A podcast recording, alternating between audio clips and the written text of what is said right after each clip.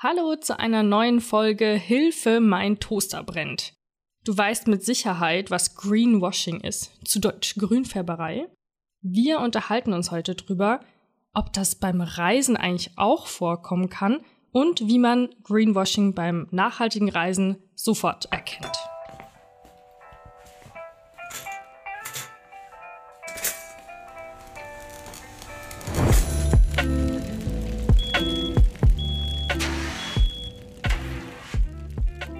Ja, und wir begrüßen unseren heutigen Gast, die Julia. Schön, dass du da bist. Hallo, schön, dass ich heute mal mit dabei sein darf. Ja, du bist unsere Expertin, du bist Juristin hier bei uns beim EVZ Deutschland. Was bedeutet für dich nachhaltig reisen? Also für mich war das jetzt immer so Greenwashing, Nina hat es vorhin angesprochen gehabt. Für mich war das immer nur so, wie kompensiere ich am besten zum Beispiel meine Anreise beim Flug oder mit der Bahn. Ähm, was bedeutet für dich nachhaltig reisen? Ja, ganz genauso ging es mir vorher eigentlich auch. Ähm, bevor ich mich mit dem Projekt Nachhaltig Reisen befasst hatte, war es eigentlich immer so, dass ich vor allem an die Anreise gedacht habe. Dass man zum Beispiel Flugreisen vermeiden sollte oder nach Möglichkeit mit der Bahn verreist statt mit dem Auto. Aber jetzt äh, im Zuge der Recherche, ähm, ja, habe ich festgestellt, dass es häufig auch darauf ankommt, ähm, wie ist die Unterkunft? Ist die umweltfreundlich? Was bieten die an? Was gibt es da für Möglichkeiten, Energie einzusparen und so weiter? Also, dass einfach der Blick darauf jetzt ganz anders gelegt ist. Da sind wir dann jetzt auch schon genau in unserem heutigen Thema drin. Wir wollen uns nämlich heute auf die Unterkunft konzentrieren und wie ich da möglichst auf, ja, die Umwelt und Umweltschutz achten kann. Übrigens, eine Folge zum Thema Nachhaltigreisen hatten wir vor kurzem auch schon, die heißt Hilfe, ich will im Urlaub nicht an CO2 denken. Hör da auch sehr gerne rein, wenn dich das Thema interessiert. So, Julia, kannst du uns ganz kurz erklären, was ist eigentlich Greenwashing und was ist jetzt speziell Greenwashing beim Reisen oder bei der Unterkunft beim Reisen? Ja, unter Greenwashing, also zu Deutsch Grünfärberei, versteht man die Praktiken von Unternehmen, die sich als umweltfreundlich darstellen, obwohl dem gar nicht so ist. Das Ganze erfolgt zu Marketingzwecken und ähm, Verbraucher werden eben durch falsche Angaben in die Irre geführt.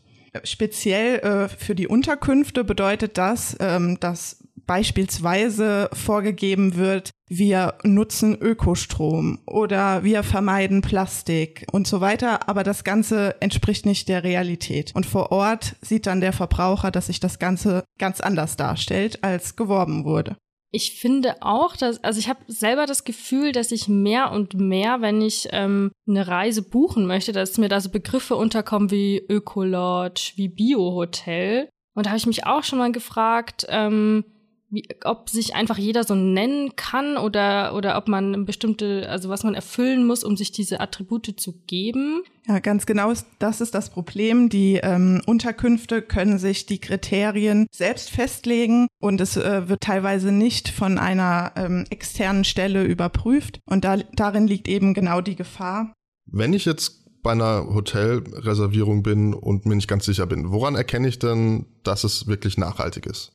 Also zuallererst sollten Verbraucher immer kritisch sein und sich fragen, wie transparent ist eigentlich das Engagement für die Nachhaltigkeit wirklich? Ähm, gibt es zum Beispiel auf der Seite weitere Informationen über das Projekt? Ähm, wer ist der Veranstalter, der sich dort engagiert? Außerdem können Verbraucher auch mal auf der Website ins Impressum schauen und ähm, dort bekommen sie dann weitere Informationen darüber, äh, steckt ein unternehmerisches Interesse dahinter oder ist es eine gemeinnützige Einrichtung ähm, oder auch beispielsweise, wenn man gar keine Kontaktdetails findet, ist das natürlich sehr unseriös. Außerdem sollte man auch den Preis im Blick behalten. Bei einem sehr günstigen Angebot ist es natürlich etwas schwierig, dann zu vermuten, dass sich der äh, Anbieter wirklich für Nachhaltigkeit einsetzt. Bei meiner Recherche war es allerdings so, ähm, dass ich mich besonders auf die Labels und Siegel konzentriert hatte und äh, festgestellt habe, dass die unter Umständen jetzt für Reisen in Deutschland und Europa Orientierung bieten können.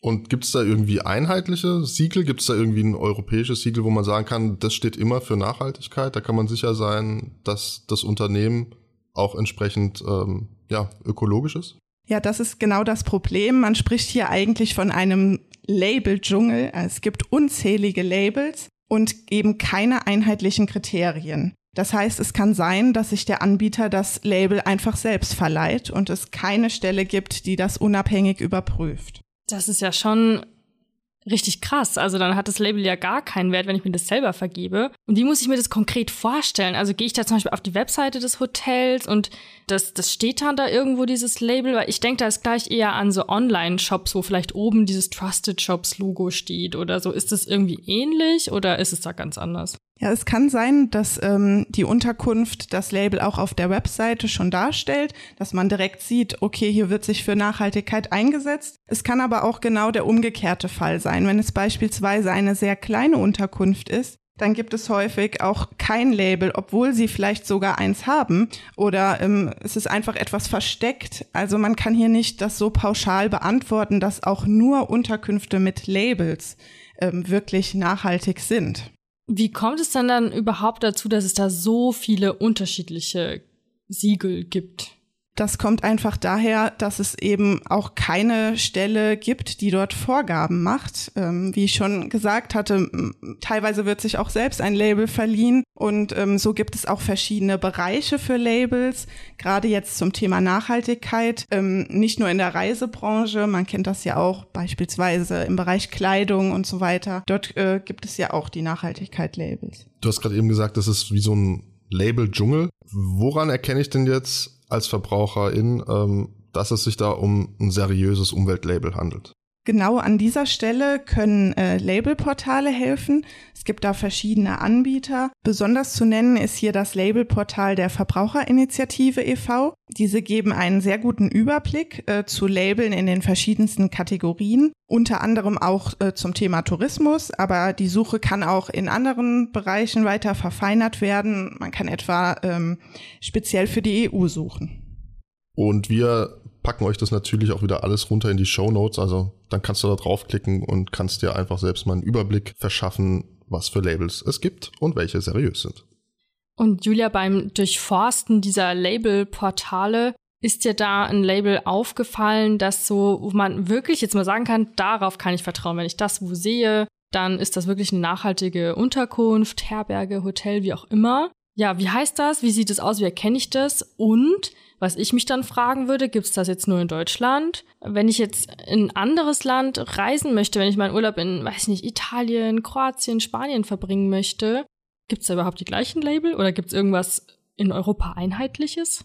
Genau, wenn man im, in der Europäischen Union verreisen möchte, dann ist besonders das EU-Eco-Label zu nennen. Das ist das europäische Umweltzeichen. Vielleicht habt ihr das auch schon mal gesehen. Ähm, das erkennt man daran, das ist so eine Blume und die Blüte selbst besteht aus den Sternen, die man von der EU-Flagge kennt. Kurzer Fun Fact, ich habe das tatsächlich auf unserem Toilettenpapier hier ähm, im EVZ mal entdeckt. Genau, also das Label wird nicht nur im Bereich Tourismus vergeben, sondern eben auch äh, an Produkte und ähm, seit dem Jahr 2000 auch an Dienstleistungen. Ich persönlich verbinde mit Nachhaltigkeit auch immer so direkt teuer, aber stimmt es, muss das immer teuer sein, damit es auch wirklich nachhaltig ist?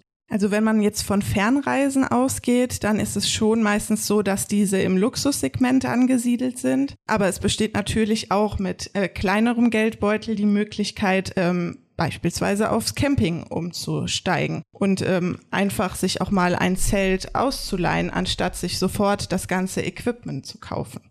Klar, Camping ist und bleibt einfach eine der umweltfreundlichsten Möglichkeiten, um wo zu übernachten da brauche ich jetzt vielleicht auch gar nicht unbedingt ein Siegel oder muss mir nicht groß Gedanken über Greenwashing machen. dass ähm, das, da kommt einfach ein Hotelkomplex mit ähm, beheiztem Pool und dauerhaft laufender Klimaanlage, da wird da niemals rankommen. Wobei man da dann ja auch vor Ort einfach mal so ähm, bewusst drauf achten kann, wird da eigentlich was für die Umwelt umgesetzt, wird da vielleicht auch auf dem Campingplatz Wasser gespart, vielleicht sogar das Personal auch mal ansprechen. Und Julia, du meinst ja, das Eco-Label wird zum Beispiel auch an Campingplätze vergeben, also das EU-Eco-Label. Ja, ganz genau. Das ist eben der Vorteil. Wenn man dann einfach vor Ort ist, kann man dort auch eben schauen, äh, erkenne ich dieses Label mit der Blume wieder, ähm, wenn man vor Ort schaut, ob man ähm, den Campingplatz nutzen möchte oder nicht und macht sich einfach auch selbst ein Bild, wie nachhaltig ist das hier vor Ort.